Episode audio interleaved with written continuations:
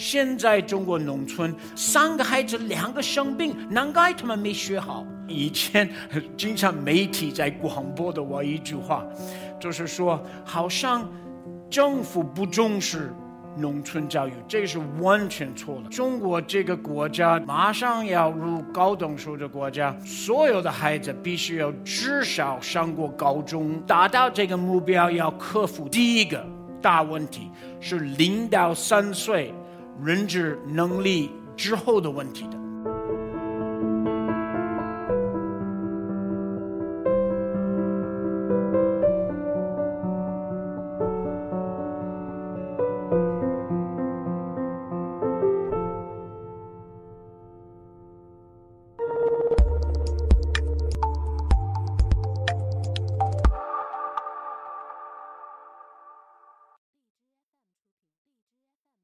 非常高兴啊，有这次机会跟你们分享。我讲三点，我是中国经济发展跟人力资本的根源，怎么样解决这个问题的？怎么让企业家、社会学者跟政府一起要面对？我会分享很多很多我们团队的数据。那我们的团队叫 REAP。我们的目标是缩小这个城乡的不平等，在伦理资本方面的。我觉得这个跟长期中国的成长。有非常密切的关系。那基本的假设是这样的：中国这个国家马上要入高等收入国家，所有的孩子必须要至少上过高中。为什么呢？让你看看美国的这个例子。这是我小时候，呃，六十年代、七十年代，你看那个就业劳动力的结构，基本上。只有一小部分的人是这个高工资、高技能的工作，其他是低工资的制造业、建筑业跟那个服务业。最近四十五十年的变化，高工资、高技能是越来越大，因为我们今天要谈机械化，这个 AI 要替代人家的，要更快的，所以制造业跟建筑业越来越少，大部分的人还是在一个高等收入。这个是我觉得是三十年以后的中国。不能适应高收入的国家，他们是制造业找不到工作，建筑业搞不到工作，至少搞副业的，工资越来越低。未来是靠国家那个低保就业，有很多其他的都有社会不好的那个事情的。教育水平高一点的人，他们的生活是越来越好的。所以，为什么我觉得中国你必须得在这条线面的，你的未来才会好了？而且，一个社会要大部分的人是在这边的，这是为什么？我觉得中国现在要每一个人有高中这个水平以上，整个劳动力二十岁到六十五岁，你看幺零年的普查只有百分之二十四的中国的劳动力，一五年的时候已经有大的改变。你看，已经百分之三十。二零幺五年，中国跟其他中等收入国家，土耳其、南非，你们的人力资本比他们还低。这些国家很难发展，很难达到高等收入的国家，所以这是中国的挑战。我现在也要讲清楚，我以前经常媒体在广播的我一句话，就是说，好像政府不重视。农村教育，这个是完全错了。你看，从幺零年到幺五年，这个国家整个劳动力的人力资本变化非常大。零五年只有一半的人上高中，现在百分之八十七普及高中。最近十年有一千万新的学生是上高中，这个是不得了的一个数字的，对不对？大部分的这个国家没有一千万人，中国最近十年有一千万人。那这个是值得我们说是好，可是不够，在两方面不够。第一个，城市的人也基本上普及的，可是农村的人，贫困农村很低，整个农村是百分之七十左右是上高中，还差百分之三十。怎么让剩下来百分之三十的农村的人，也主要是贫困农村的人，让他们上路？这是第一个挑战。到了二零二零年，中国要普及高中，但是还有一个大的挑战。挑战是什么？我们让这些孩子上高中，一定要有一个高高的基础，达到这个目标，要克服第一个大问题是零到三岁认知能力之后的问题的。我想很多人知道，一千天零到三岁是多么重要的时代，这是对小孩子的发育。我觉得很老百姓都不太相信这个，可是科学家、儿童医生、儿童心理学家都相信，大脑发育时期是零到三岁，基本上你的认知能力是三岁之前都就决定下来，一辈子是这样的。什么东西是引起的？一个是我们的基因，第二个是我们营养，第三个是养育。基本上所有城里的人非常清楚这个。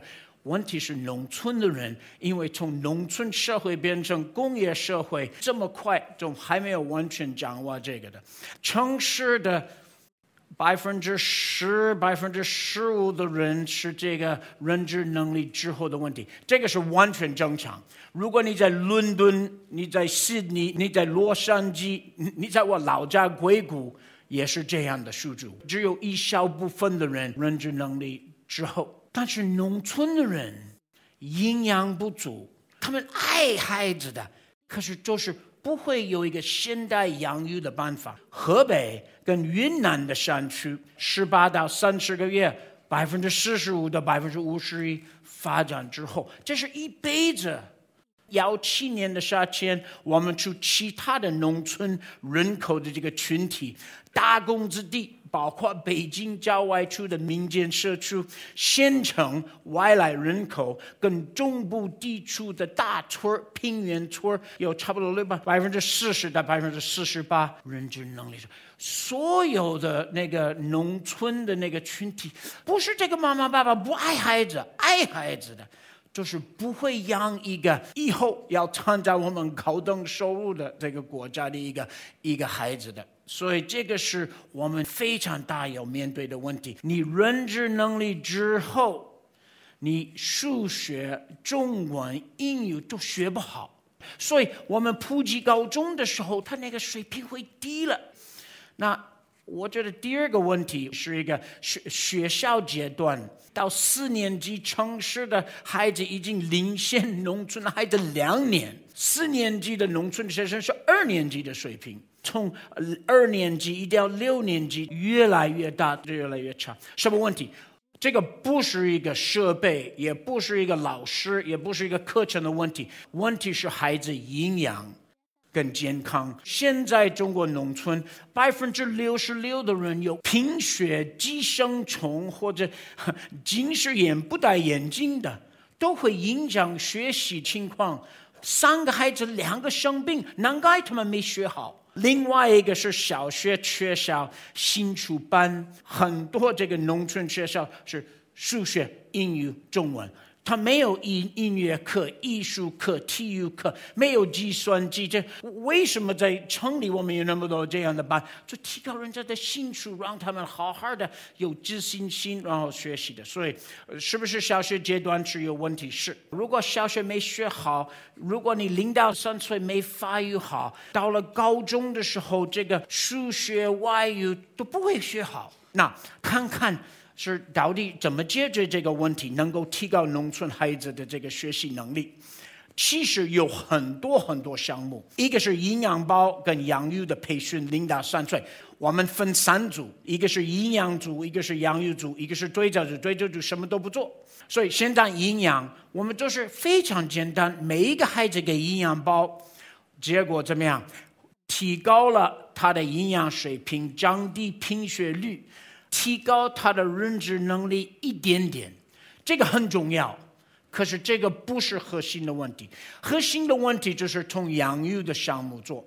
我们养育的项目是给妈妈培训怎么养孩子，每一个星期给他两个玩具、一本书。后来你看讲故事的越来越多，读书也越来越多。如果你不培训妈妈读书，给他讲，他们根本不读。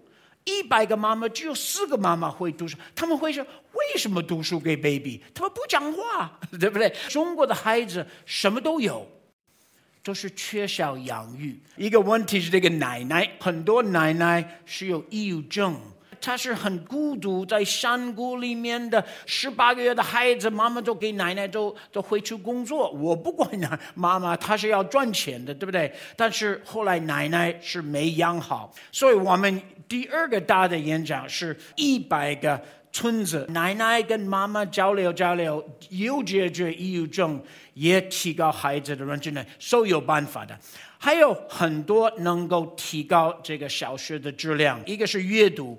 你知道中国孩子的阅读能力，在全世界比农村孩子的是最低的，number one 低，而且他们的阅读的信心也特别低。如果阅读能力差，你全部的教育表现差，对不对？所以你看，中国政府投资很多这个图书馆，可是当地的校长不让用。他说会影响到你数学水平，你不要自由阅读。妈妈、爸爸也有这个想法。我们跟那个基金会做一个非常大的随机干预，红的那点就是给图书角，蓝的是不给，非常有意思。一，阅读能力提高。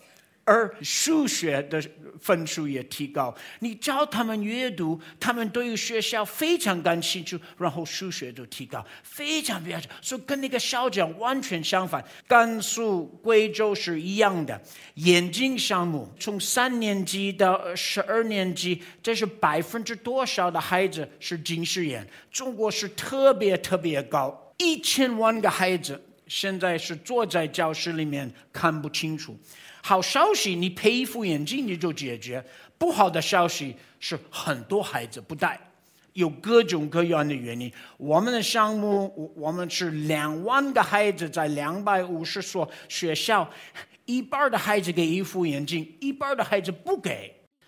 一年之后，学习能力提高特别特别快。如果戴眼镜的看不清楚黑板，你戴上眼镜，你学习好。这个是非常非常重要，我就觉得这个要要要推广。最后一个电脑辅助学习的，你们城里的孩子后，你们采取很多办法，对不对？让老师复习，上那个补习班，然后课后的就给孩子复习复习，对不对？我老二也是不好，我天天晚上就跟他复习复习。农村的孩子没有这个任何的办法，没有补习班，老师一下课就走，妈妈爸爸不在，对不对？所以怎么办？那用计算机来做辅助学习的，现在国家投资很多计算机是，基本上也是这个连上互联网越来越多，这么这么好都不用。我我看很多这个这个农村小学用计算机最好的办法就是这样的，把它烤烤肉的，对不对？不用。这么漂亮的计算机方不用，我们有一个软件是完全免费了。我们是辅助学习，今天上什么课你就复习什么课，老师就可以远程培训。我们做一个大规模的实验，一般的学校给辅助学习，一般不给，到最后你看都提高。所以我最后的结论：中国劳动力在全世界算人力资本很脆弱。最近十年发展的非常快，真的是中国政府是出很多很多的的的力，但是不够。我们必须得零到三岁，必须得小学这阶段解决健康营养问题、养育问题，跟提高这个兴趣班。如果是这样的话，都有用，我们就可以把这个鸿沟缩小。学者、社会。企业家跟基金会一起，我们都能解决这个问题。那我现在讲到这儿，谢谢大家。